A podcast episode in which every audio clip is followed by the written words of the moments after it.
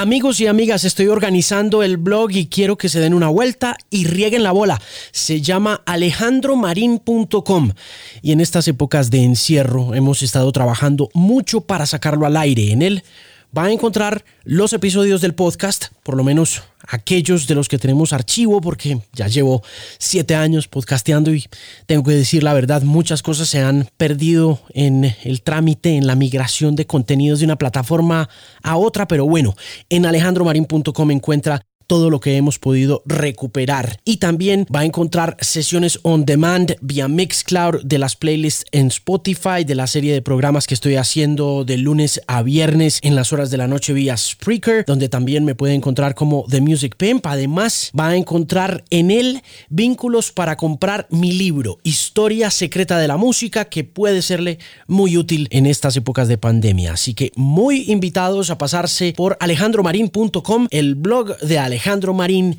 al aire ya. Ahora sí, Arranquemos. Alejandro Marín analiza el estado de la música, la tecnología, la radio y la vida en la era de la Internet. Este es el Bilingual Podcast. Mis queridos y queridas bilingües, bienvenidos una vez más al programa. Mi nombre es Alejandro Marín. Este es mi podcast. Es el Bilingual Podcast en Apple, en Spotify, en Stitcher, en TuneIn. Es el podcast en Canal 13. Este programa está saliendo al aire todos los lunes a las 10 de la noche por Canal 3 en formato video. Usted puede encontrar unas horas después de que se emite el programa el archivo en YouTube y lo puede encontrar a través de alejandromarin.com, que es el nuevo blog que estamos abriendo en estas épocas de enclaustramiento. Espero que todos se encuentren muy bien, que estén guardados, que no les esté dando muy duro el tema. Sé que es difícil pedir semejante cosa en estos momentos porque a todos nos ha dado bastante duro, pero me refiero un poco también como al tema económico. Espero que se encuentren bien y que sepan sortear este problema por el que estamos pasando y que haya platica por algún lado o que eh, se guarde la fe por un momento de que va a haber platica en el camino porque yo creo que independientemente de la salud, la economía es la segunda cosa que más nos preocupa y que más nos trasnocha en estas épocas de pandemia. Y si bien muchos estamos siguiendo los lineamientos y nos estamos quedando en casa, no dejamos de pensar en qué vamos a hacer en nuestros respectivos negocios que se han visto muy golpeados, en particular el negocio de la publicidad, que es el negocio finalmente en el que trabajo yo, porque mucha gente piensa que yo trabajo en el negocio de la música, pero yo trabajo es en el negocio de la publicidad, en el eh, negocio del advertisement, pues eh, uno tiene sus preocupaciones porque los presupuestos de las marcas y las publicidades en general se han reducido a un 40%, entre un 40 y un 80% para muchas marcas, de manera que esto apenas para muchos de nosotros estamos comenzando. También pienso mucho en los restauranteros amigos, en los dueños de locales, en los dueños de cafeterías que se han visto tan afectados y por supuesto en todos los vendedores informales y en aquellos independientes que en estos momentos dependían curiosamente tanto de estar en la calle por ahí haciendo el hustle, peleando, guerreando. Mucha suerte para todos, muchos éxitos. Estamos todos en esto. We're in this together. Un abrazo muy grande. Espero que, espero que todo salga bien. Espero que todo vaya muy bien de corazón. Em, en todo caso, volviendo al tema. Em, en este episodio número 171 me acompañan dos grandes amigos de la vida en los medios de comunicación. Ellos son Alejandro Lozano y Pedro Robeto de Superlitio. Yo podría decir con toda la sinceridad que soy fan de muy pocas bandas nacionales y que no me orgullece decirlo, pero que tampoco me siento mal por el tema. De hecho, hace poco un pelado periodista que trabajaba en Vice y que hace muchísimo tiempo no veía me interpeló por Twitter diciéndome que ahora que las cosas se están poniendo color de hormiga para todos los sectores, incluyendo los sectores creativos y por supuesto dentro de ese sector las bandas nacionales, que si podía dejar de poner a Maroon 5 y empezar a programar artistas nacionales. A mí el comentario se me hizo como un reproche y me pareció un comentario feo, por lo que terminé bloqueando al ciudadano. Además porque siento que viene también muy respaldado por un puñado de haters allá afuera que cada que tienen la oportunidad me achacan el problema nacional de la música como si fuera el único responsable de hacerle difusión a la música nacional, cosa que no puede ser más ingenua y al mismo tiempo, pues repito, medio ofensiva.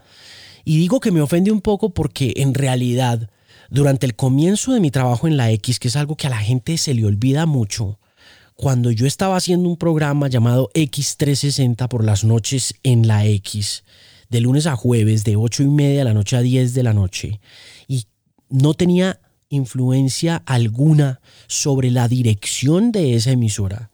Yo utilicé ese programa originalmente para promover cualquier cantidad de artistas locales que me gustaban o con los que tenía por lo menos alguna cercanía. Yo trabajé mucho producto nacional alternativo y no solamente alternativo, también mucho producto pop emergente. Yo puedo decir a la fecha que la primera vez que un Nicolás, Pete Fela, no se, no se llamaban ni siquiera los Petit Felas, pero la primera vez que Pete Fela estuvo sonando en una radio comercial en este país fue a través de ese programa que yo hacía de X360. Lo mismo con los alcohólicos, que también sonaron por primera vez en la radio en Bogotá en ese programa que yo hacía en la X en 2009. Recuerdo también que ya cuando entré a dirigir la emisora me enfrenté a mi jefe, al dueño de la emisora, para sonar y poner en rotación el Swing Romanticón, que fue la primera canción radial de Messier Periné en radio comercial y me agarré con el jefe para que sonaran en la X durante esa época y por ese programa pasó mucha, mucha gente de ese espectro nacional. Pasaron Nicolás Mallorca, pasó Santi Cruz, por ahí pasó J Balvin, Vicente García estuvo en ese programa, Madame Complot estuvieron ahí, Juan Galeano cuando hizo Peregrino, su disco grabado y producido con Andrew Lou Goldham, en fin. No me quiero echar muchas flores, no quiero tampoco sonar arrogante, ni tampoco quiero sonar como si me estuviera defendiendo del ataque de mucha gente que, repito, no entiende muy bien cómo funciona el negocio de la radio, pero la verdad es que durante estos 11 años que llevo dirigiendo la X y que he hecho todo tipo de maniobras, he entendido varias cosas. Una de ellas, que muchas de esas maniobras fueron un error. Y la otra es que la emisora no es mía, no me pertenece a mí y la programación no la manejo yo. Yo en muchas ocasiones, por supuesto, he dado la pelea y di la pelea muchas veces por el tema nacional, al punto de montar una emisora de rock alternativo que no funcionó, que promovió todo tipo de artistas que mucha gente estaba pidiendo que hiciéramos, ¿no? Mucha gente de ese espectro nacional le reprochaba a la radio comercial en aquel momento que hiciéramos una radio para artistas nacionales emergentes y la hicimos y no la escuchó nadie. Y estuvimos tres años remando un formato donde poníamos a todos esos artistas e intentamos construir ese espectro alternativo desde la radio comercial, pero la verdad es muy sencilla y es que esas dos cosas no van juntas. El tema de vender publicidad, conseguir audiencia y construir artistas son tres cosas muy difíciles de conciliar. Uno puede hacer concretamente, yo creo que bien, una de las tres, pero por lo general hacer tres de esas cosas al mismo tiempo de hacerlas bien no funciona y sobre todo cuando los artistas nacionales no están preocupados primero ellos por construir sus audiencias, que es otra cosa que yo siento que vale la pena decir a propósito de los invitados que tengo hoy en el Bilingual Podcast, y es que si usted quiere que lo escuchen, pues usted es responsable de construir su audiencia a partir de la música que construye y de las estrategias que tenga. Pero finalmente, para cerrar, pues repito que la emisora no es mía. Yo hice muchos esfuerzos para apoyar el tema nacional, pero alguien más es dueño de la X103.9 FM y es dueño hace más de 25 años de esa emisora y por lo tanto de su formato, de su plan de negocios, que son dos cosas muy concretas y que disparan hacia el negocio de la publicidad. Esa emisora originalmente fue inventada para ser una emisora de producto anglo. Esa emisora nunca tuvo como propósito hacer un trabajo social. El trabajo de la X más música era construir empresa y construir empresa alrededor de la publicidad, de vender productos de terceros, no sé, de vender carros, de vender... Eh, teléfonos celulares, planes de telefonía, de vender ropa, etcétera, ¿no? Eh, un plan que por cierto, hoy en día, como lo decía al principio, se ve bastante golpeado por la COVID, que finalmente nos tiene a todos y en particular a aquellos que vivimos de la publicidad en un tremendo problema, en especial cuando una emisora como esta es independiente, porque esa es otra cosa que la gente no entiende, y es que esta es una radio que vive de las cuñas, y cuando las cuñas no entran y no funcionan, pues no hay con qué pagar las cuentas, no solamente de los disjockeys, no hay con qué pagar las cuentas de los vendedores, ni de las señoras de los tintos, ni hay con qué pagar la recepcionista, ni el mensajero, ni eh, los contadores, ni los directores administrativos, ni los gerentes, ni los dueños de la misma empresa.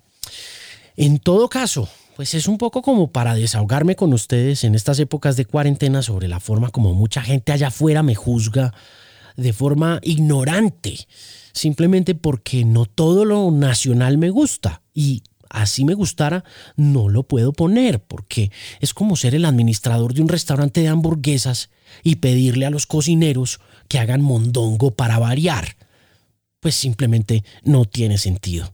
Pero en fin, vuelvo a los invitados que son muy especiales y de los que soy muy fan y que son artistas nacionales. Y repito, yo soy fan de muy pocos artistas nacionales.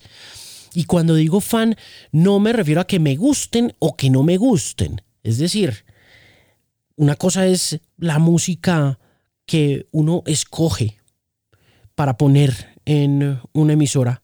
Otra cosa es la música que a uno le gusta y otra muy distinta son los artistas de los que uno es fan en la vida. De manera que en este caso para mí ser fan es un artista que significa algo como lo que significa eh, para cualquier otro fan, profesional o no profesional, una Madonna, unos Rolling Stones, unos Beatles. Y de hecho creo que soy fan de muy pocos artistas en verdad.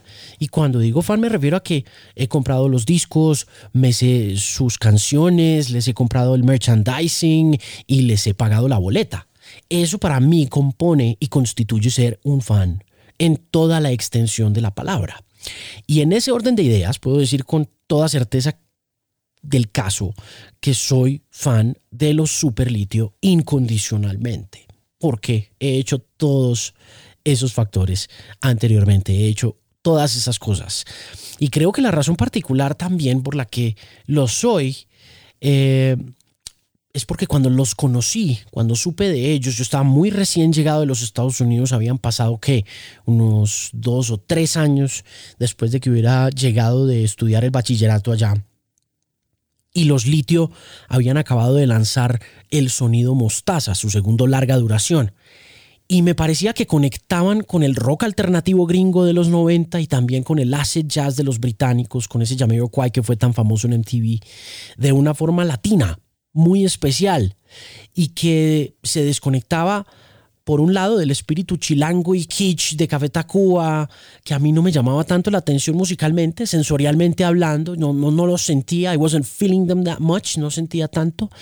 Y también se desconectaban mucho de la fuerte influencia del reggae y del ska en la cultura bogotana, en la cultura latina, todo lo que había pasado con los Cadillacs, con los Todos Tus Muertos, que también pues estaba muy de moda en esa época cuando yo era adolescente, cuando yo era pelado, pero que a mí no me no me llenaba tanto, no me, no me gustaba tanto finalmente. Y al mismo tiempo no era un ritmo del todo agreste, no era muy pesado como muchas de las otras cosas que habían surgido en el underground capitalino, en los auditorios de la Mama, de la Calleja, con lo que había pasado en Medellín, toda la explosión del punk, todo el tema de la pestilencia al que pues finalmente yo llegué demasiado tarde del que conocía muy poco y que no tuve la oportunidad realmente de vivir como se vivió en esas épocas en Bogotá o en Medellín cuando se era adolescente y se iba a esos lugares y se conocía a esas bandas, que son dos experiencias pues muy distintas de, de, experimentar la música, de manera que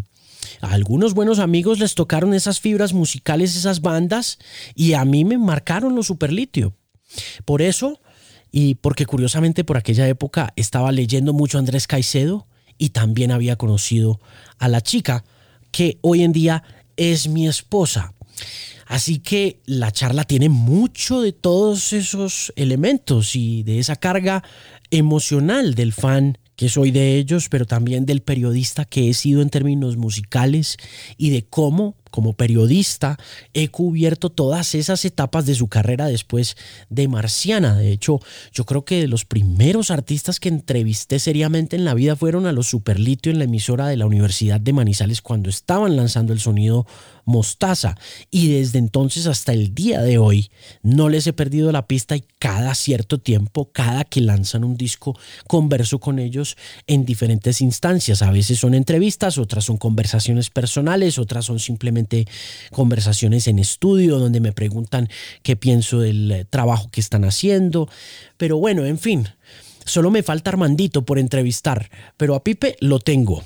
A Dino 9000 también ya pasó por el podcast y ahora es para mí un gusto compartir con ustedes esta charla luego de 20 años de amistad, fanaticada y música con Alejo y Pete Robeto en el episodio número 171 del Bilingual Podcast.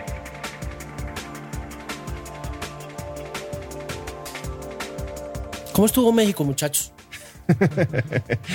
México siempre se come bien. Eh, se encuentra uno muchas bandas colombianas, curiosamente, siempre que está ahí. Eso, iba a preguntar, porque ¿por qué México es tan, tan importante? Y yo sé que suena como medio tonta la pregunta, porque pues, todo el mundo está allá. Sí. Pero yo a veces siento que no es lo mismo que era hace, no sé, 15 o 10 años, pero aún así la gente migra a México, los artistas migran a México como si allá fuera, como, si allá fueran a encontrar el mercado que acá no.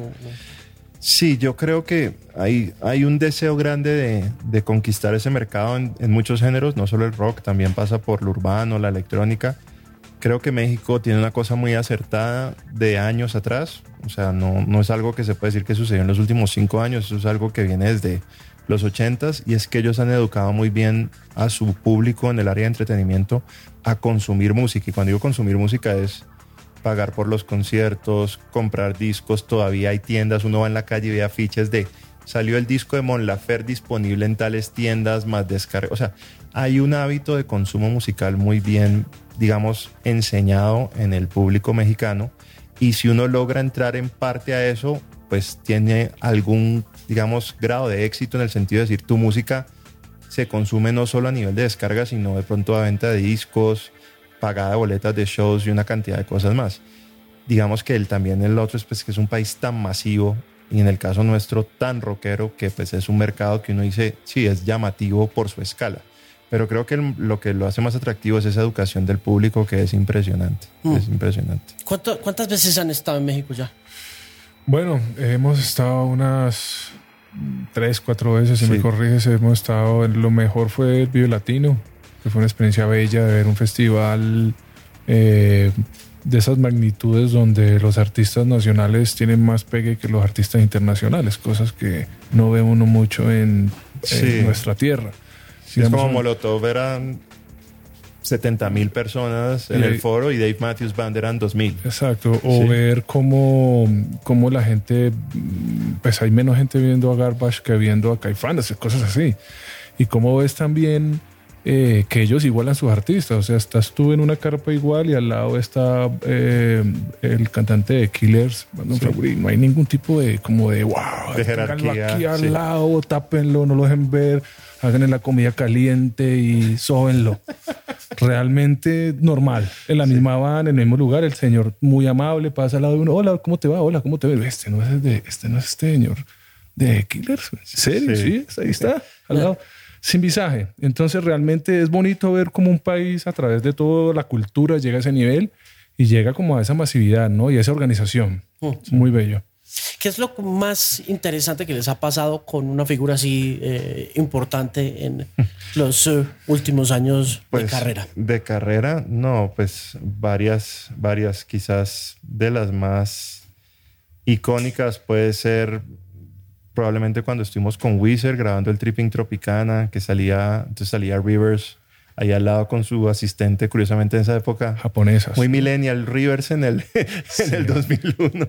Eh, tenía dos asistentes japonesas que le hacían todo y le escribían y, y- y digamos que compartimos con ellos una experiencia un poco de estar ellos haciendo en esa, eso sería el álbum verde de ellos y nosotros el Tripping Tropicana y entonces en un momento entró el baterista también al estudio a, a oír, nosotros estábamos mezclando el disco y el man dijo, sounds cool, sounds cool. Y entonces uno, como decir, wow, sí, definitivamente lo que uno hace, pues puede gustarle a otro man de una banda mucho más posicionada.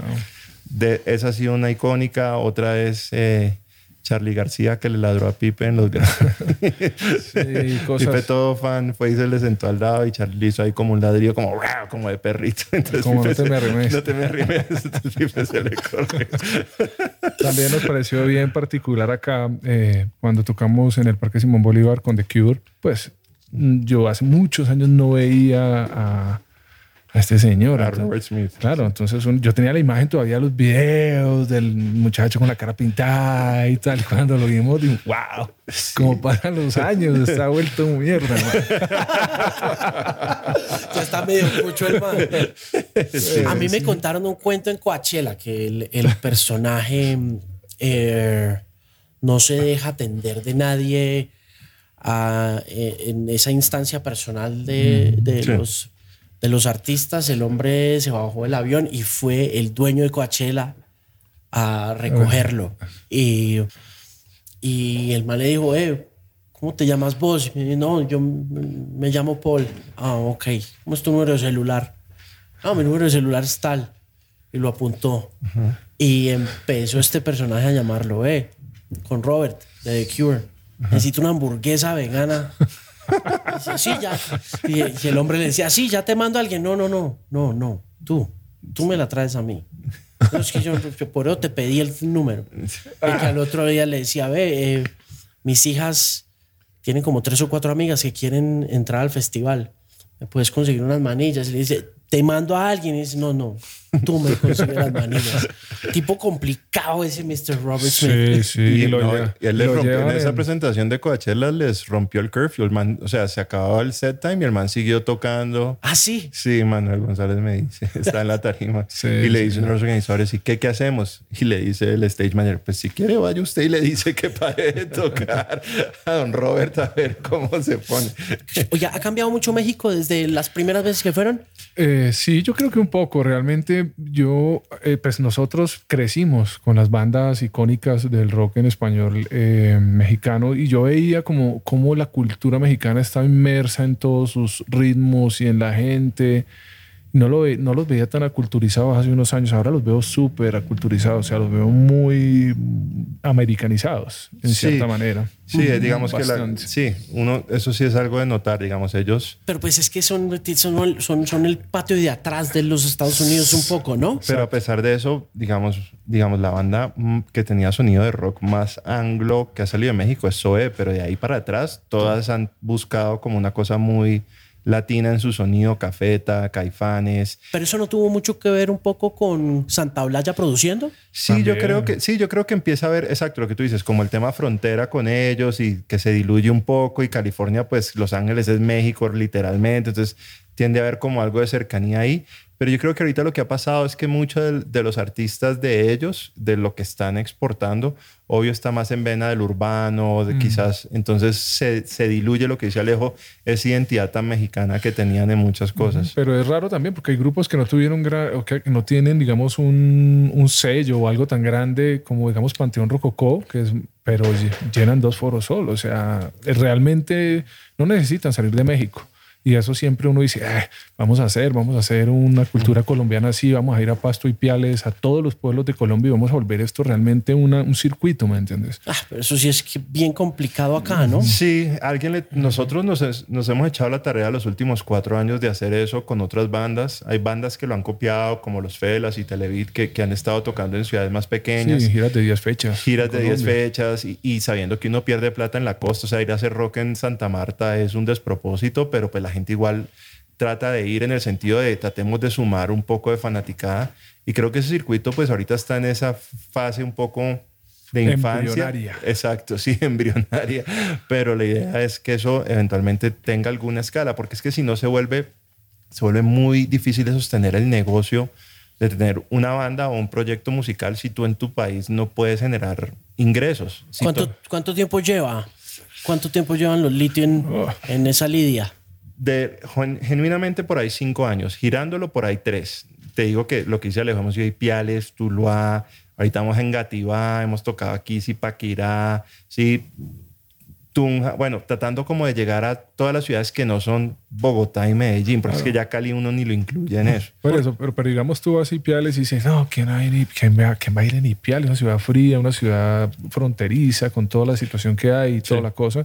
Pero no, van 700 personas a un show de Superlito y tú dices, wow, y pagan, y pagan, sí, pagan boletas y, se- y se emocionan y todo. Y bueno, o sea, realmente hay algo sembrado ahí que, que hizo, hizo todos los procesos de Rock al Parque de- de- del siglo pasado, ¿cierto? Y hay algo que se filtró a las regiones de Colombia que cada vez va a crecer, porque hay gente joven, hay gente con ganas de ver eh, eh, cosas y pues no va, o sea, no está Stereo Picnic en esa ciudad como para, para que vean la carpa internacional. Entonces realmente yo siento que eso por ahí en unos 10 años va a estar bueno. Va a estar bueno realmente. Real- lo que pasa es que hay que seguir abonándolo. Sí, y no pasa, y pasa porque las bandas lo hagan, no hay que esperar a que el promotor lo haga. ¿Por qué empezaron tan tarde hacer eso? Porque nosotros veníamos de una época muy distinta. Nosotros hemos estado como en un limbo de crecimiento muy particular porque cuando sale la banda todavía se venden discos y CDs. Entonces nosotros estamos acostumbrados a que uno saca un disco, lo promociona y eso te da una fase de dos, tres años de promoción. Y nosotros sabíamos desde muy chiquitos que el chiste era pegar en Bogotá. O sea, el chiste del país era pegar como en la capital y ver cómo eso se desprendía. Eso lo logramos, pero es que la demanda en Bogotá es cinco o seis veces más alta que la de cualquier otra ciudad. Entonces, ese, como que ese remolino te atrapaba acá un poco a estar tocando hasta que te diste cuenta, bueno, definitivamente necesito empezar a salir de Bogotá porque si no, no tengo realmente el mercado colombiano. A mí me da mucha risa porque todo el mundo dice, no, es que somos grandes en Colombia. La verdad es que los artistas que son grandes en Colombia están contados en la mano. Es decir, el artista que puede ir, como dice Alejo, y tocar en las ciudades pequeñas, en lo que sea, Plaza de Toros y un teatro y, vender mil tickets, no son muchos. Del lado del rock son pocos, ¿sí? Que es- No caben en, creo que menos de una mano. caen en menos de una mano. Entonces, cuando la gente dice eso, uno dice, en el fondo sí realmente tenemos nuestro mercado saturado y sí podemos decir que vamos con propiedad a, no sé, a Popayán y vendemos 600, 800 mil, lo que es la ciudad como capacidad, sí podemos hacer un sold out. Y ahí es cuando uno dice, no, realmente no. Y entonces empezamos a mirar un poco más hacia adentro, a decir, bueno, listo, eso es lo que toca, porque ¿cuántas bandas no hay que uno ve en Inglaterra o Estados Unidos que nunca salen porque es que están en ese proceso de o conquistar ese mercado o lo tienen tan conquistado que No, o en no. Argentina o en otros Ajá, lados. Sí. y realmente cuando uno va envejeciendo y, y la parte artística también se vuelve un negocio, te das cuenta que no solamente ir de paseo es lo que necesitas. Entonces tú necesitas ser un negocio cultural. Necesitas ir, vender tickets, ganar dinero, pagarle a tus empleados, invertir, todas esas cosas y necesitas dinero. Entonces, Sí, y es muy difícil Exacto. pensar que esa plata sale de otro país donde apenas te están conociendo.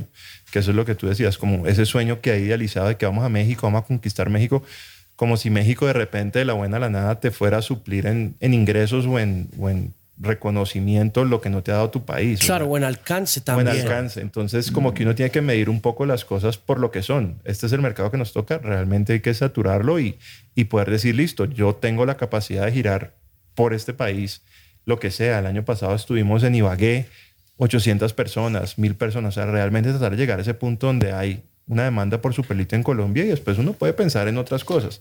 Pero si no, no se vuelve rentable el negocio. O sea, tener una banda no es, no es algo fácil de lograr si uno no está pendiente como de los números. ¿sí? Ah, no, es que tener cualquier cosa si usted no está pendiente de los números, es complicado. Uno, uno se viene a dar cuenta de eso, como dice Alejo, después de viejo. Porque, porque, porque sí, uno de pelado cree que la plata está como por ahí, como que crece en árboles o alguna vaina.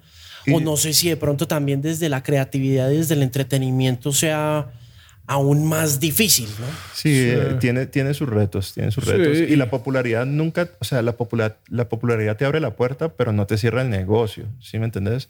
O sea, vos puedes ser una banda muy conocida, un artista muy conocido, pero el chiste está en hacer buena música y canciones que la gente quiera escuchar y que esté dispuesta a decir, listo, yo pago X valor por ese ticket para entrar a ver a estos manes tocar esa canción y cantarla. Entonces eso también te lleva a un rediseño de tu música. Alejo siempre lo ha dicho, es como música para la vida. o no puedes hacer música para estar en boga en el momento. Tienes que pensar como en una escala de canción que trascienda más allá de ese instante. Sí, no, y eso le pasa a la gente en todas las generaciones. Por ahí veía yo, digamos, artistas que llegaron a tener eh, top mundiales, ¿cierto? Tipo, digamos, en los 80 de Cars y cosas así.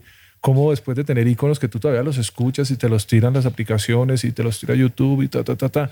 Y hay gente que tuvo un momento, ¿cierto?, de auge de dinero y luego hay una curva inmensa también con los años y con los públicos y con el cambio de cosas. Entonces, ¿cómo reinventarse y cómo volver a que tu música esté en esos lugares o cómo reagrupar a la gente? Es todo un, o sea, la, la, mm, eh, la industria cultural es, es, en cierta manera, es, es, bella, pero también es asesina de la gente. Sí. ¿Sí me entiendes? Es, es complicado. Pero igual eh, eh, es una industria de placeres personales. ¿Sí me entiendes? Es una industria donde la gente, sí, hay gente que tiene mucho dinero y gana plata muy fácil. Hay unos que no cantan y se paran y ganan dinero. Hay otros que son unos eruditos cantando y ganan menos dinero, otros ganan más dinero.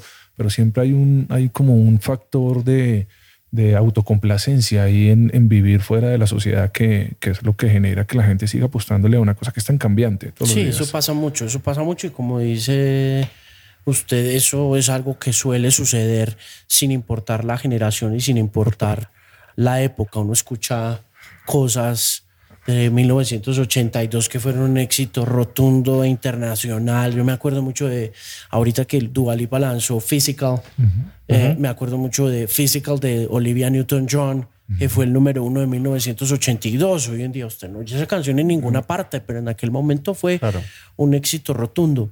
Mire, eh, ¿Qué observación tiene ahora, hablando un poco de esas épocas en las que un disco lo era absolutamente todo y ahora están en este territorio mexicano donde han gozado un poco del placer personal, pero también colectivo de presentarle a una audiencia y sentirse queridos por una audiencia internacional en el festival Vive Latino y llegar a los premios Spotify.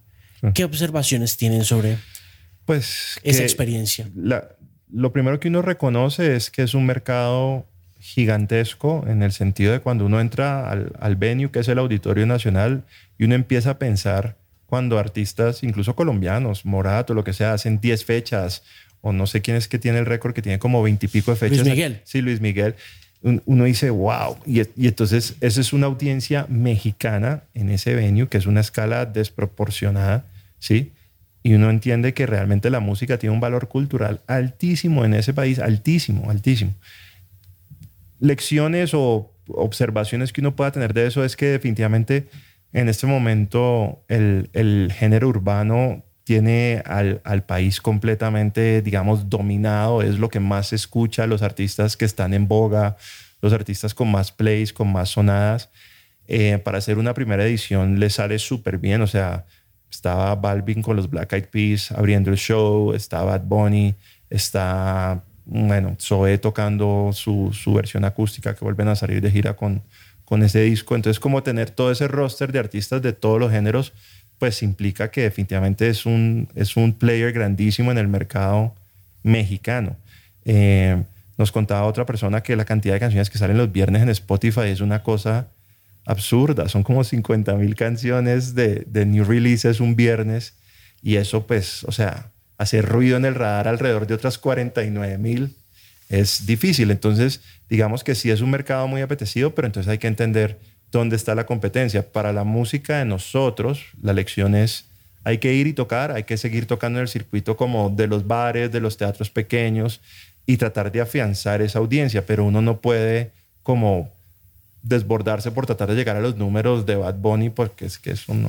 Porque ¿a dónde tienes la maleta con el millón de dólares? Exactamente, exactamente. Todo es una cuestión de dinero ahí. Sí, exacto. Entonces digamos que uno lo que lee ahí es definitivamente eso ya está súper posicionado. Spotify tiene el género urbano que le da unos números y lo rockero puede apoyarse en eso, pero toca no solo apoyarse en las plataformas, sino seguir definitivamente haciendo shows y tocando, que esa es como la manera de cautivar que han tenido por décadas las bandas de rock. Es decir, ¿sí?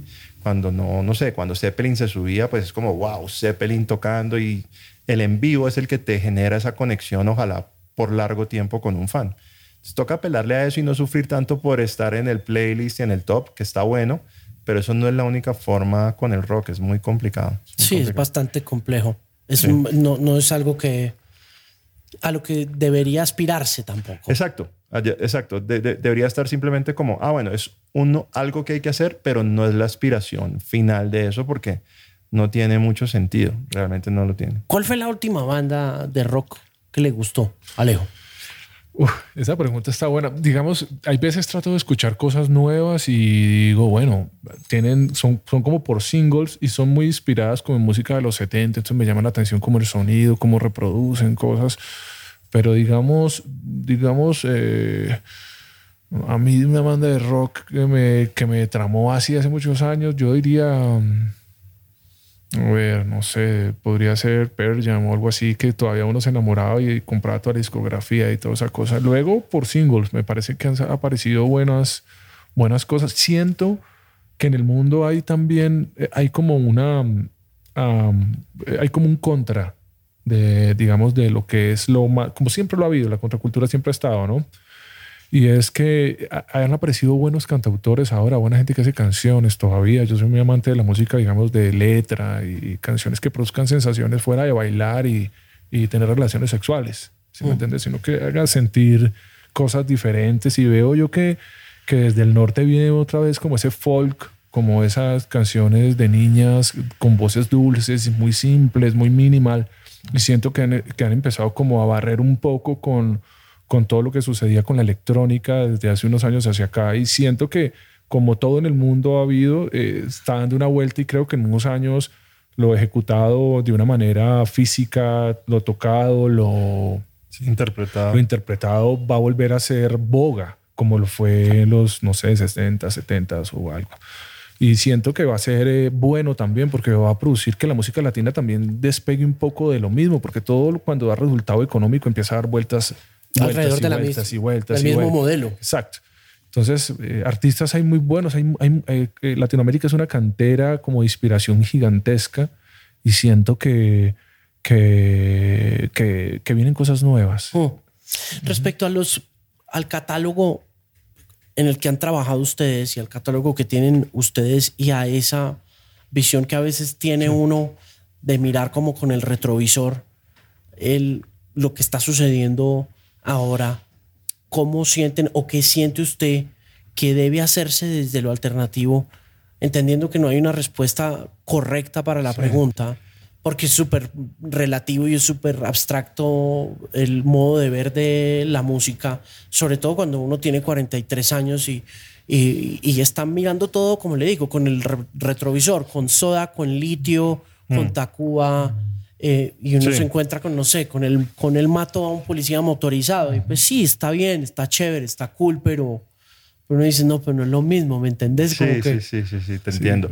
Yo creo que Alejo dio un poco como en lo que yo concuerdo con el 100%, que es devolver el factor humano a la música. Creo que eso implica que los últimos 20 años de popularidad musical ha estado dominado por géneros que están hechos en un porcentaje altísimo por computadores y máquinas y no necesariamente hay que tocarlo. Y aquí vamos desde Taylor Swift hasta Dua Lipa, hasta el reggaetón, Bad Bunny, sí. Creo que cosas, fenómenos como el de Black Pumas o una cantidad de artistas que están tocando otra vez, e incluyo al mismo Gary Clark Jr., ¿sí? En rock, la banda pues que a mí me ha gustado los últimos años es como KHD Elephant, como... Es buena banda esa. como volviendo al, al espíritu de toquemos, ¿sí? Con errores y todo, de alguna manera va a empezar como a conectar otra vez. pasa algo que uno nota claramente en la música electrónica y es una cantidad de gente haciendo música electrónica con cintas modulares y todo donde el computador desaparece y se vuelve él como el humano interpretando la máquina un poco a la vieja escuela Kraftwerk o en su momento Chemical Brothers y como o Depeche Mode y es listo, hacemos música electrónica pero nosotros controlamos la máquina, no es como esta cosa de tiro en un computador, armo un beat o armo un ta y le pongo una voz, que es como se ha hecho el pop y mucho de la música urbana en los últimos años. Creo que el volver, al factor humano definitivamente es como lo que puede generar algún tipo de cambio y de rebelión en el sistema, porque es que si no, todo está súper sistematizado. Sí. sí. Y se desgasta muy rápido el oído. No sé si a ustedes les pasa, pero a mí me pasa es que yo a veces oigo temas y ya ni sé quién es el artista. O sea, es muy difícil encontrar esa personalidad ahí. Ese Cerati que de pronto estás aludiendo cuando decís, listo, o sea, estéreo, todo bien bacano las pantallas, bacano el show. Pero es que falta el core central de eso, que es el man que toca guitarra y canta. Y canta muy bien Andrea y canta muy bien Chris Martin y todo, pero el espíritu no está ahí, ¿sí me entendés? Sí, yo lo que creo que pasó con ese show fue que con el show de, Gracias Totales, que creo que se llamó, que, que fue la primera, yo creo que el primer error que tuvo ese show fue que fuera un show de estadio. De acuerdo. Yo creo que la escala es demasiado ambiciosa. Es demasiado grande para, una, para un tema que finalmente eh, tiene un problema de corazón importante, ¿no? Tiene un problema de corazón. en serio. Y es muy difícil ser melancólico y nostálgico a ese nivel. Si, si uno quiere ir por decir, listo, digamos la música de estos manes, pensemos en Cerati, pensemos en todo lo que aportó musicalmente, pero estás en un espacio abierto rodeado de otros cuarenta y tanto mil Sí, entonces en un teatro quizás la escala es mucho más íntima y se, se vuelve un poco más personal la interacción. Ahora, con todo, yo sé que muchos comentarios siempre fueron a, al tema de que no saludaron. Yo no, sí, o sea, yo vi el concierto como a través de, de redes, realmente no, no estuve. Y yo decía, sí, obvio, pero creo que eso no, no está ni aquí ni allá, ¿sí? ¿Sabe qué creo yo? No, yo, yo le tengo una observación sobre ese tema y que es algo que he visto varias veces en ellos dos. En Z y en, Z y en, y en Alberti. Sí. Y es que, pues, evidentemente son los Soda, ¿no? son, son gente muy importante para una generación. Son argentinos también, idiosincráticamente son bien complejos, ¿no? Tienen su eh, superioridad como a flor de piel todo el tiempo. Sí, tienen un ego eh, son, son ellos, Los argentinos son un poco así, son medio fanfarrones, no todos, pero digamos que estereotípicamente uno puede, uno puede eh, ubicarlos ahí.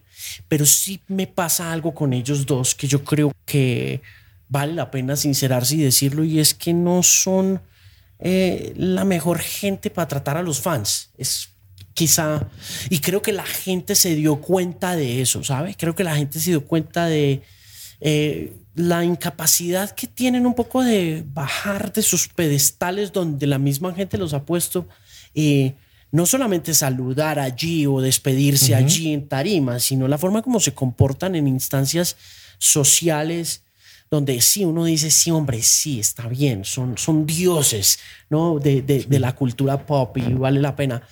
Pero qué bueno sería que sonrieran, por ejemplo, ¿no? Creo que les, son antipáticos. Es lo que son. Sí, y yo y también era muy fácil serlo cuando tenías la personalidad de Cerati con el micrófono abierto, frenteando, saludando. O sea, es que vean cualquier concierto de Soda Stereo, nunca hablaron los otros dos. O sea, siempre era Gustavo el que extendía el saludo, Gustavo es el de la frase icónica, gracias totales, siempre era el que trataba de, con sarcasmo, con lo que fuera, tratar de conectar con el público.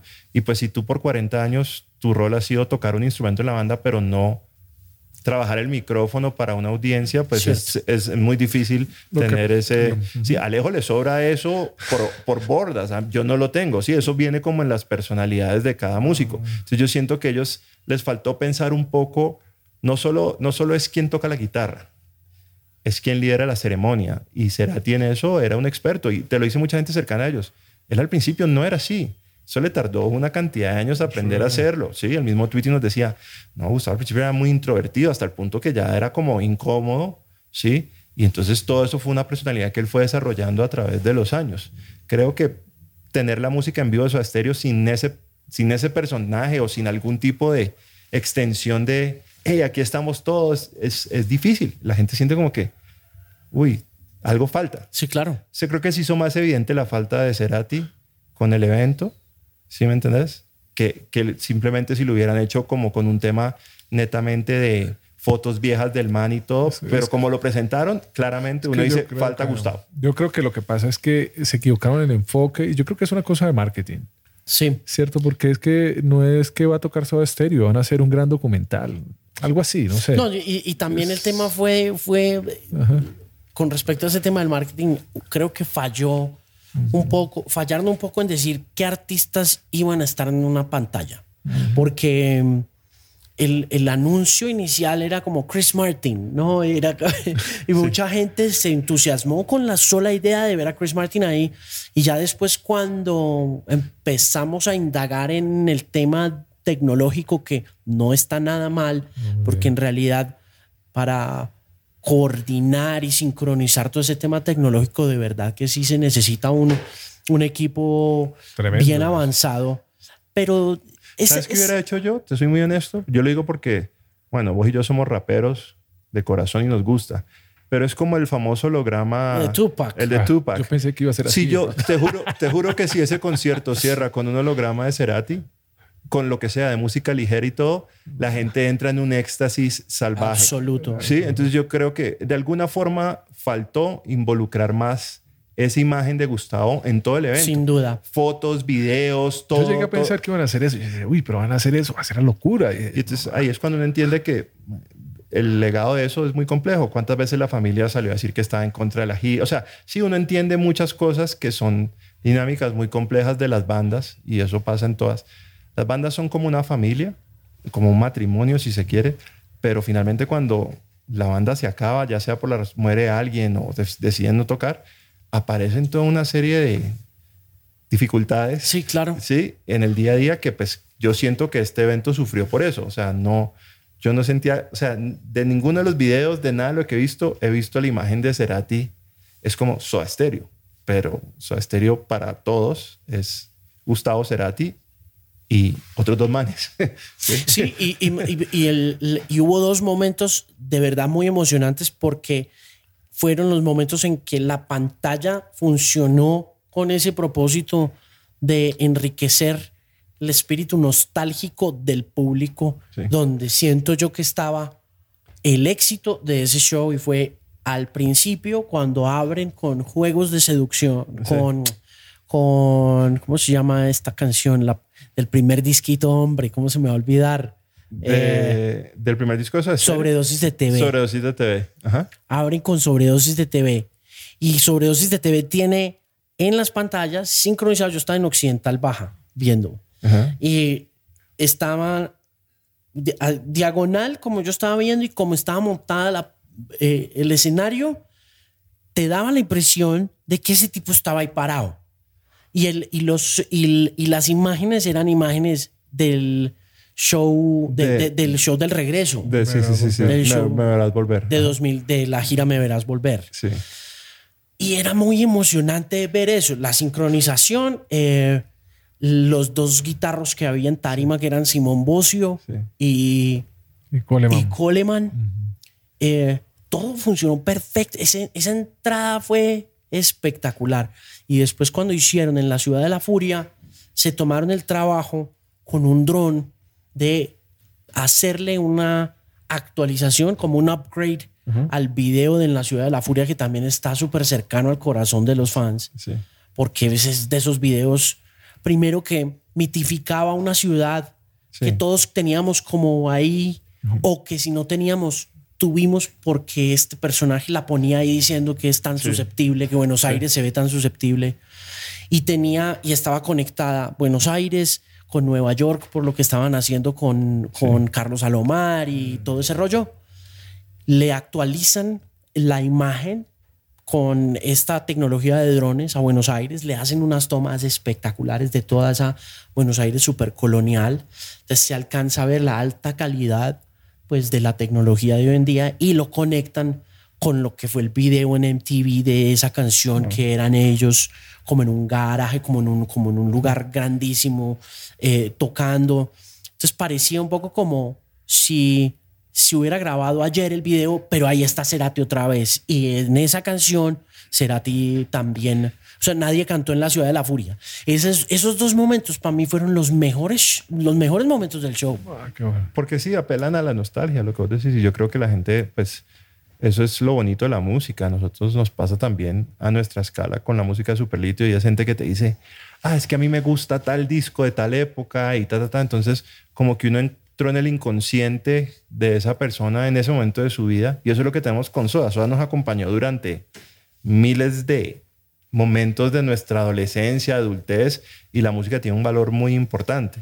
Lo que pasa es que la, la, el tema de, las bandas, sobre todo las bandas de rock, es que es muy difícil cuando la voz líder icónica y esa imagen no está ahí. Es, es, es la, o sea, lo que ellos están haciendo yo creo que no lo ha hecho nadie en la historia y es como salgamos sin el frontman, o sea, que además es la voz, además es el guitarrista, el man que compone, a tratar de que esto impacte de la misma forma. O sea, pues valientes, pero, pero se me parece un poco ambicioso también. Hay, hay, eso está avanzando, ¿no? Ese tema de, del holograma está avanzando en otros frentes. Cuando pasó lo de Tupac, hace tanto tiempo se abrió una puerta hacia lo desconocido y ahorita está de gira Roy Orbison, por ejemplo. Imagínate.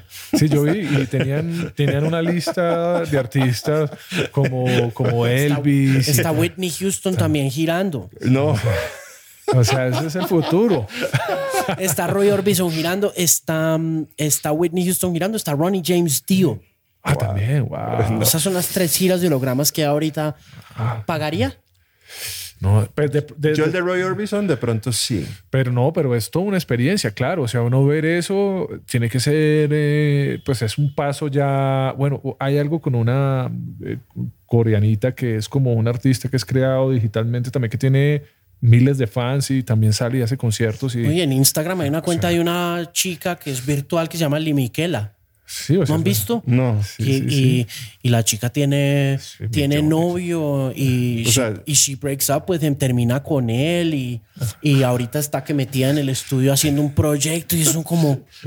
¿Qué Sí, pasa? No, no, realmente es, es un poco como bienvenidos al futuro, pienso yo, ¿no? Y es algo que es inevitable.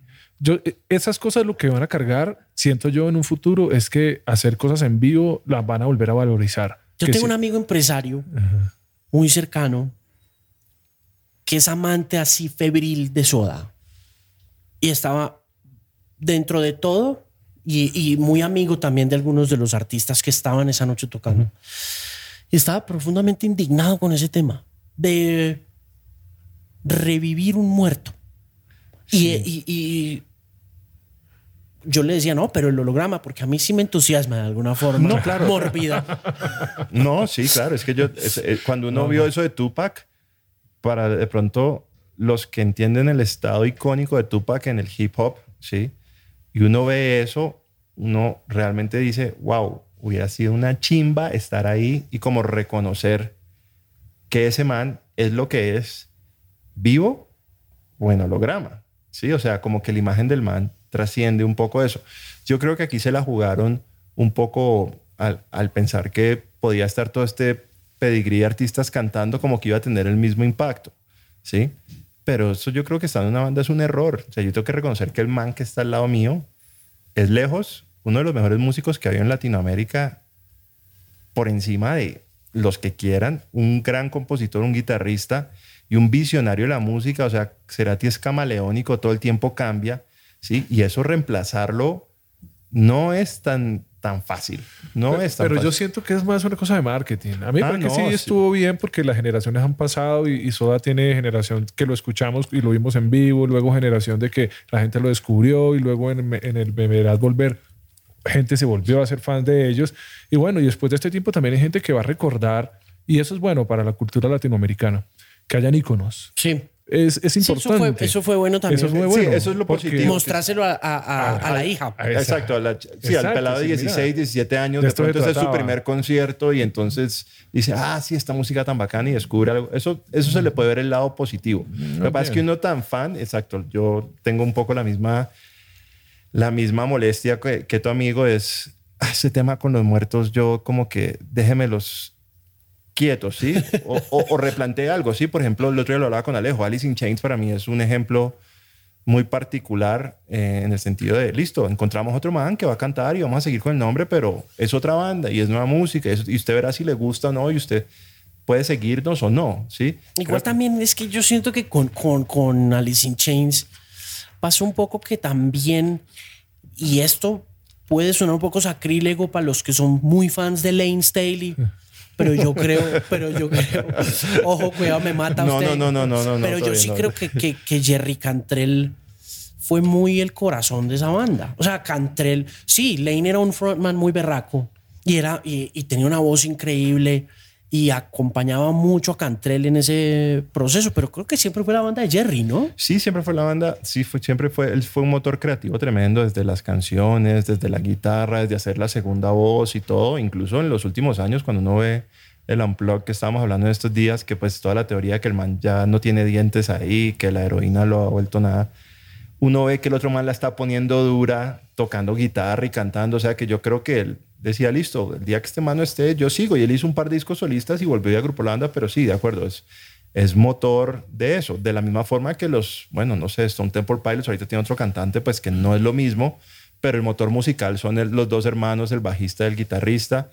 A nosotros nos pasó lo mismo, o sea, creo que cuando las bandas encuentran motor y fuerza en otros miembros que no es el, el cantante o el frontman, pues tienen el chance como de seguir. También es porque Cerati, Gustavo se fue de solo, ¿no? Entonces, entonces eso, digamos que al distanciarlo de la colectividad, eh, también lo puso un escalón más arriba. No era solamente la interacción con el público cuando estaba con Soda, porque igual él no fue el tipo más eh, histriónico delante de un público. No, Él siempre también era muy ensimismado en su guitarra y también tenía su ego y también se pavoneaba de cierta manera como buen argentino, pero, pero ya abordar esa ruta solista le generó una confianza. Sí, le abrió, muchas puertas para poder manejar eso y la gente, hay mucha gente que es, curiosamente, descubre su estéreo por los discos de Cerati y después, o sea, del Amor Amarillo, del Bocanada, son fans de eso y después vuelven a la banda. Que eso yo digo que, que, es válido, es válido en cualquier ejercicio. Y más de una persona como, como Gustavo, que digamos, para ahí lo hablaba la otra vez con y yo, que el 90% de la gente que toca instrumentos en Latinoamérica los últimos 20 años, digamos, guitarra, fue inspirado por Gustavo Cerati. No, pues nosotros. O sea, yo, lo, yo vi a Cerati en la gira de Sueño Estéreo. del Sueño Estéreo en Cali. 95. Exacto. Y yo me acuerdo, yo eres. ¿Sí te acordás? bueno, lo que me acuerdo. Yo me acuerdo, de acuerdo realmente de ver la capacidad que tenía ese man de tocar y cantar a la vez y de expresar. yo digo, wow, yo quiero hacer lo que hace este tipo. Y mira, yo o sea, es realmente eh, el embajador que dijo, miren, fuera de Charlie García y todos los que comenzaron, fue el que primero en Latinoamérica sembró esa semilla y que ahora recoge mucha gente. Realmente muy importante para nosotros, la cultura. Yo me acuerdo mucho, nosotros estábamos empezando Super Litio cuando fue ese concierto en Cali. Y, el Pascual. En el, Pascual, medio. Que salió como a las 3 de la mañana, Sí, sí. Salieron tardísimo, que cayó un aguacero, se electrocutó un bueno, todo un drama para entrar.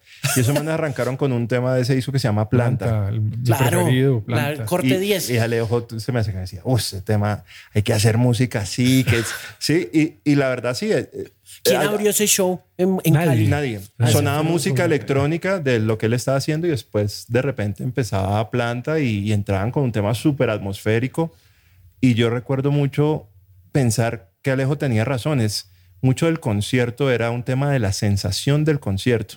Estamos en una época, esto es muy difícil de entender cuando uno no tiene la edad, pero no había Facebook, no había redes, nadie sacaba una cámara en un celular, la gente estaba ahí casi que en comunión con el evento. Todo el mundo estaba mirando. Todo el mundo estaba mirando el escenario, entonces el poder de ese, de ese sonido y de eso que esos, como ellos estaban presentando la banda, impactó a una cantidad de gente. Yo te puedo decir que ese concierto, otro que hubo después de Robbie Draco Rosa, son conciertos icónicos en la formación de muchos rockeros en Cali porque la forma en que la gente consumía música a través del en vivo en esa época era mucho más personal y espiritual. y no solamente eso, sino que el tema técnico también era muy Claro. complicado en esa época. No había pantallas, no había No, nada de so- eso. Eran unas telas con unas luces y hágale. Entonces el man se la bajaba en la guitarra increíble. O sea, es lo que te digo que ahora la gente no disfruta un poco. Hoy en día, hoy en día la gente va a espectáculos de altísima calidad. Sí, claro. Sí, Pero todo, todo ha avanzado mucho. Es que han pasado. Eso, ese show fue en el 95. Fue como en septiembre del 95, octubre del 95. Sí. Yo me fui para Cali con, con mi mejor amigo a ver a esos manes. Claro, claro. Y, y eso, y eso, y yo me acuerdo que eh, el Pascual, obvio, eran soda y eran enormes, pero aún así, pues a las 3 de la mañana había ido todo el mundo. O sea, el Pascual claro. Sí. había, como, yo no sé si era occidental, pero Sí, era occidental. occidental. Era occidental. occidental estaba, Sí, estaba. había no sé cuántas personas podía haber en un concierto, pero hay 3 mil personas, Sí, 4 sí, mil personas. 3.000, 4.000 personas. Eso era, eso era, sí. Igual, igual yo siento que, que, que esas giras internas que hizo Soda Stereo eh, fueron, fueron muy importantes para, para mostrarle a la gente la música en vivo, porque hasta ese momento eran videos. Y fue lo último que se hizo también. Claro, de lo de, de- de giras de, de, de ciudades que fueron Cali, Bogotá, Bogotá, Barranquilla, que Barranquilla, ¿quién fue el que me dijo? Yo no sé quién fue el que me dijo en estos días que en Barranquilla les abrió Ricarena. Ellos le abrieron la Ricarena. Que a ellos le abrieron a Ricarena. Sí, así fue yo. y que les tiraban cosas. Y Bueno. que el tipo pues corría sus... O sea, entonces volviendo al, si lo querés atar con la idea del circuito, ese es el problema que hay en Colombia. No, eso no puede quedar como que se hizo hace 35 años Mm. y nadie ha vuelto a, a hacer el intento de, de llevar rock a ciudades intermedias. ¿sí? Realmente, sí, digamos que yo siento, sí, completamente de acuerdo, es un tema de volver a tocar y hay que tocar. Y si uno puede hacer un show en un bar sin luces, sin pantalla y apunta a la música y logra algún tipo de conexión con la gente, eso hoy en día es oro para el futuro. Sí. Yo creo que mucha gente se va a saturar con la máquina, con lo digital, con la falta de cantantes y todo virtual y otro man que entonces ya después de esto lo que sigue es que el cantante no viaja con la banda, sino que yo Manda canto desde mi mando el holograma, mando el video y hay un poco de gente esperándome y entonces Sí, el factor quizá- humano, el factor humano. O sea, Exacto, entonces Roy Orbison puede girar tres ciudades a la vez, tres noches en simultáneo porque estoy virtual. Claro. Y entonces, el día que Live Nation eso le funcione, Chao. chao. O sea, chao, porque entonces ya el músico es innecesario, ¿sí? Yo tengo una historia muy graciosa el año pasado, es uno de los músicos que toca con un artista muy grande de, de género urbano, para no dar el nombre, tocando en el Madison Square Garden. Y el baterista me decía, man, yo hice el show más grande de mi vida, en el venue más importante del planeta Tierra, y toqué desde el baño en un camerino, porque la batería no sube al escenario, sino que nos microfonean a todos desde atrás, y todo es playback. No jodas. Y entonces es como que, o sea, si todas esas cosas uno las suma, Pero como desde el baño. O sea, o sea, la batería está microfoneada y la setean no en el stage, sino como en un, en un hallway. pero yo siempre veo a ese man en tarima, ¿no? No. Entonces, puedo creer. entonces cuando ya eso pasa, uno dice, no, pues el- la, la interpretación en vivo sí tiene un valor, el berraco, para los que nos gusta, los que nos gusta ver a los guitarristas tocar su sonido. Entonces yo creo, Baterista. exacto, yo creo que eso es una mina de oro a futuro y hay que seguirle apelando a eso porque como todo en la música, vos lo sabes mejor que cualquiera que esto es Cíclico. recicla- cíclico todo el tiempo. Entonces, en algún momento va a salir, va a pasar lo que inevitablemente pasa, ¿no? Que es lo que yo siempre digo a mis alumnos, es, vos no escuchas la música de tus papás. ¿Sí o no? Vos de peladito no escuchabas boleros. ¿Listo? Cuando estos que son ahorita los pelados de 2020 y su música es lo urbano, algún día van a ser papás. Y los hijos de ellos no van a decir, sí, dame algo diferente. Yo no voy a oír el mismo, la misma música que tú escuchaste. Creo que hay un cambio, un relevo generacional importante. Y ahí sí apelo mucho a que cada vez recibo más pelados que quieren tocar guitarra, más pelados que quieren cantar. La mía acaba de comprar bajo. Ahí va. Y así va. Y ahí están Y volviendo eso los le va a dictar una línea en el gusto musical, porque ya va a mirar a los bajistas y a los guitarristas. Y Todo el eso. fin de semana parchada ahí con el YouTube eh, dándole a The Reason de Hubas Tank. Ah, bueno, Ahí listo. está. Ahí está. Ahí está. Pero entonces, eso tocar el instrumento. entonces, claro, te puedo haber dicho, papi, quiero un computador y quiero Fruity Loops para hacer. No, dijo, quiero un bajo. Sí, entonces em- ya empieza a ver un cambio. Uno lo empieza a ver en los pelados chiquitos. Mi sobrino también es batería. Pero computer, de todos modos, y, y para los litio, una de las cosas que también nos, ha gustado siempre fue eso, como que el acercamiento del- del- de los litio a los computadores era muy eh, como, eh, intuitivo, por un lado. Uno, sabe, uno sentía que cuando, la, cuando la internet empieza a germinar, los Sí. litio también, ¿no? Sí, y, obvio. Y, y hay un montón de cosas en la cabeza de ustedes pasando. Y sigue estando ahí, pero y entonces, ¿qué es lo que yo siempre mucha gente nos pregunta es, bueno, y quitemos todas las programaciones y las cosas que hacen de trabajo de estudio un poco muy influenciados por Nine Inch Nails, muy influenciados por el mismo Soda Stereo, muy influenciados por Depeche Mode y una cantidad de bandas. Pero si vos coges la guitarra acústica y tocaste Lastimé, esa es la Suena. canción. Esa es la canción. Tocas Perro como Perro y suena. Y de hecho hemos hecho mil shows así donde tocamos, ¿sí?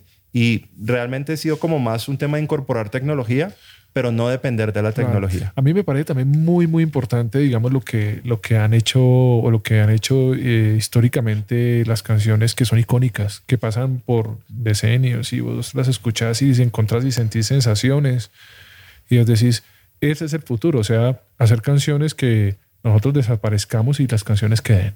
O sea, eso es lo que nosotros siempre hemos soñado y nos dimos cuenta hace muchos años porque digamos, a través de los años que llevamos tocando, nosotros se ha puesto de moda varios géneros, no solamente el urbano, ha estado de moda. Sí, en un momento eh, fue la electrónica, bueno, varios los géneros. boy bands, los girl bands, bands, Britney o sea, Spears, todos. O sea, todo eso, pero realmente las canciones que se hacen y que la gente se las lleva para la vida y las asocia con algún proceso de su vida y las recuerda y las guarda y las vuelve a poner como hay grandes canciones, no sé, canciones como las que hizo John Lennon o no sé, o Tota la Momposina, o bueno, cosas que han sido realmente de arraigo, es la manera de viajar por el tiempo. Sí, no, igual. Es que es así hay es. que- y esta puede ser una, una, una, mm, comparación bien extrema, pero pues, las canciones de, de, de Icardi, las canciones, de- Claro. las canciones de los hispanos, Ok. las canciones de, de, de la música popular de los años 60, de los Exacto, 70. lo que llamamos aquí música de plancha, que es icónico en generaciones tras No, generaciones y- tras Y generaciones. la gente lo disfruta todavía. Las canciones de diciembre, por ponerlo de otra manera. Adonai. eh, esas son canciones que no pasan de moda. No se quedan ahí y siguen sonando y aparecen en esos momentos sin importar eh, que desaparezcan durante 11 meses del año. Al mes 12 vuelven y aparecen, ¿no? Vea, para lograr ese tema interno de giras, eh, ¿cómo se está ayudando? Porque no es fácil. Yo veo, por ejemplo, a los muchachos del consulado haciendo esa tarea juiciosa, el consulado popular No, bro. le camella durísimo a ese tema, ¿no? Iremos acá adentro y hagámosle billete a eso Sí. y van y se buscan el billete y le trabajan en qué, cómo nosotros, va eso. Nosotros lo hemos hecho desde dos, digamos, dos enfoques. Uno es puntualmente estar disponibles para, o sea, estar abiertos a querer ir. ¿Eso que implica? Poder ajustar tus costos y tu escala de operación para lograr eso. No puedes ir allá, si me entendés, con ocho técnicos, una cantidad de condiciones porque no las vas a encontrar. Entonces, parte de entrada, uno puede decir, listo, yo puedo escalar mi show a esto y puede funcionar. Lo otro es que nosotros, bueno, como dice Alejo, es nosotros es un tema de canciones. Nosotros, si no tuviéramos canciones y fuera una cosa de moda, sería muy difícil hacer eso. Pero ¿qué pasa? Que la gente quiere oír viernes otra vez. No, sé si volverá, qué va a hacer, perro come perro. Entonces, siempre que estamos sacando música o componiendo, estamos pensando, listo, que nos guste a nosotros, regla número uno. Pero lo segundo es cómo presentamos esto para que ojalá tenga el chance de trascender a ser una buena canción. Quizás no al nivel de no sé si volverá, pero que alguien conecte con esto y se lo quiera llevar para algo más allá de ser la canción de Pero moda. podrían hacerlo, por ejemplo. Sí. Nunca se han sentado a pensar de pronto que en esa repetición de una fórmula yazca también la consistencia de esa... Sí, sí, sí, claro. Y hemos hecho ejercicios también sobre eso, porque pues, digamos, somos un grupo que tenemos ocho discos y hemos probado muchas cosas. Y al comienzo era una experimentación, experimentación hasta un disco pasado. Dijimos, no, pues experimentemos hacia adentro, mirémonos. Mira, hay, hay, hay trazas en tanto lo, la parte musical y la parte de la letra que, que tiene cierta conexión con la gente que le gusta Superlitio. Y lo hacemos en, cierta manera, pero también nos gusta como digamos lo que estamos haciendo ahorita, lo nuevo, que dijimos, no, no vayamos al estudio, hagamos esto en, el apartamento de Pipe. No, no utilicemos amplificadores, metámonos todos al computador directamente a través de, los procesos de Universal Audio y todo lo que pasa con las consolas Apollo, ahora que es una vaina que es totalmente avangar en cuanto a que los simuladores te dan una, un espectro muy similar a lo que pasa con, con el hardware y con, con las conexiones. Pero toquemos. que Pero toquemos. Exacto. Y sintamos que es hacerlo en la casa. Y, y entonces, eh, como nos gusta también el trap y nos gusta esas cosas, entonces mira, que es más fácil hacer trap, claro. Entonces hagamos este tema con trap, entonces mezclemos rock con trap y luego hagamos esto y un poco de electrónica y tin, tin, tin. Entonces hay una nueva como regeneración de piel en Superlitio también partiendo de esa experimentación. Porque qué mejor lugar que un laptop para hacer esto, ¿cierto? Y ponerle letra también y, y decir, bueno, voy a hacer una guitarra bien áspera sobre una música vacía, porque a mí me parece que el trap es muy parecido a, a, Portishead, a Portishead y a toda esa música de esa época que me encantaba escuchar. Entonces Sí. es un Sí, nombre como- diferente. Sí, Pero yo creo que el ejercicio partió un poco de, de seguir como no repitiéndonos, sino como sigamos empujando, cambiémosle un poco la cinta a la gente, salgamos con algo nuevo, salgamos con algo, toquémoslo, cantémoslo. Entonces, por ejemplo, los el último disco y las últimas canciones, nosotros con Pipa hemos hecho una tarea como muy intensa de no usar autotune. No porque sintamos que está mal, sino como que hagamos todo el esfuerzo porque esto se interprete y se cante de la mejor forma posible. Y eso nos ha traído como unos éxitos muy interesantes en canciones como Canción Simple, el disco anterior, Camagüey, que es con Vicente, la última que lanzamos, Texas.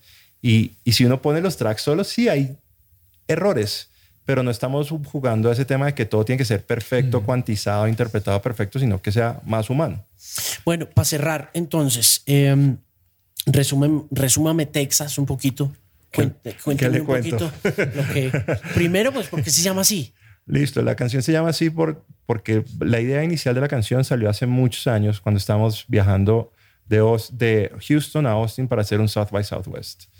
Y entonces cuando uno va en las bands, esto es como una cosa muy particular de estar en una banda. Entonces en esa época, pues bueno, y todavía muchas veces uno le toca manejar. Entonces voy manejando yo, Alejo atrás, va Armando, va Pipe, Mauro está en esa época también, Dino. Y de repente en las carreteras cogimos una salida que no era y terminamos en un freeway secundario de Texas completamente perdidos. Esto es pre-internet, pre-celulares, toda la vaina. Y ustedes empiezan a la mitad de la noche a ver postes de madera, por allá una lucecita, oscuro, oscuro. Y uno dice, no, pues esto es como Texas Chainsaw Massacre. Aquí nos va a salir Freddy la mitad de la autopista. Y entonces toda esa sensación un poco de, uy, estamos perdidos, toda esa adrenalina, no sé dónde estoy. Eso empezó como a, a darnos una sensación que eventualmente quedó en ese arpegiador que suena al principio de la canción. Y eso quedó en los discos duros guardado y cuando la volvimos a abrir como que, uy, esto está re áspero, ¿por qué no le seguimos camellando? Y cambiamos un poco el espíritu de la letra a reflejar un poco más de esa sensación, que es ese miedo básicamente. Es un miedo que hoy tenemos, igual latente, pero por otras razones completamente distintas. El tema del virus ahora, pero bueno, finalmente la política, todo es manejado con... el discurso mediático. El temor. discurso mediático es temor. temor. Es un temor constante. Por todo. Y ese temor constante es una vaina que no deja que la hace como una parálisis en las personas tremenda. Nosotros en ese momento no sabíamos, ¿será que nos devolvemos al freeway? ¿Nos devolvemos? ¿Qué hacemos? ¿Para dónde cogemos? Y había mucha empatía con la sensación de estar perdidos con ese temor que estamos viviendo hoy en día. Entonces la letra retomó un poco esa idea, pero la letra sí da algo que nosotros hemos reconocido, quizás ahora porque somos papás y todo, y, tenemos como más empatía con, con el, Con la vida. con la vida y con el hecho de querer y como de, de amar a alguien, ¿sí? Como que eso finalmente, ahí hay una solución a todo ese miedo, a toda esa parálisis y es que el amor finalmente es la solución a esto. ¿sí? Bien, buenísimo. Tenemos, tenemos que querernos. Vea, eh, muchas gracias por venir. Es un gusto siempre conversar con ustedes. No, siempre pues es bueno tener a la banda favorita eh, alrededor. Eh, planes, eh, toques. Seguimos, el plan ahorita es empezar a sacar música cada, cada mes y medio, cada dos meses constantemente. Texas salió hace más o menos un mes. No, dos sema tres semanas. Ok. Tres semanas, sí, va a completar el mes ahora. Y la idea es seguir con canciones. Tenemos un proyecto que esperamos que, que se dé, que es básicamente una revisita de catálogo en formato entre acústico y eléctrico de algunas canciones. Pero lo que queremos es simplemente seguir en el volumen de estar sacando música. Ok, No esperar como esos ciclos tan largos que uno antes esperaba. listo. Bueno, pues muchas gracias por venir de nuevo. Es un Sí. gustazo No, tenerlo siempre. acá. Muchas gracias. Nos vemos pronto en vivo. Superlito. Así que así sea.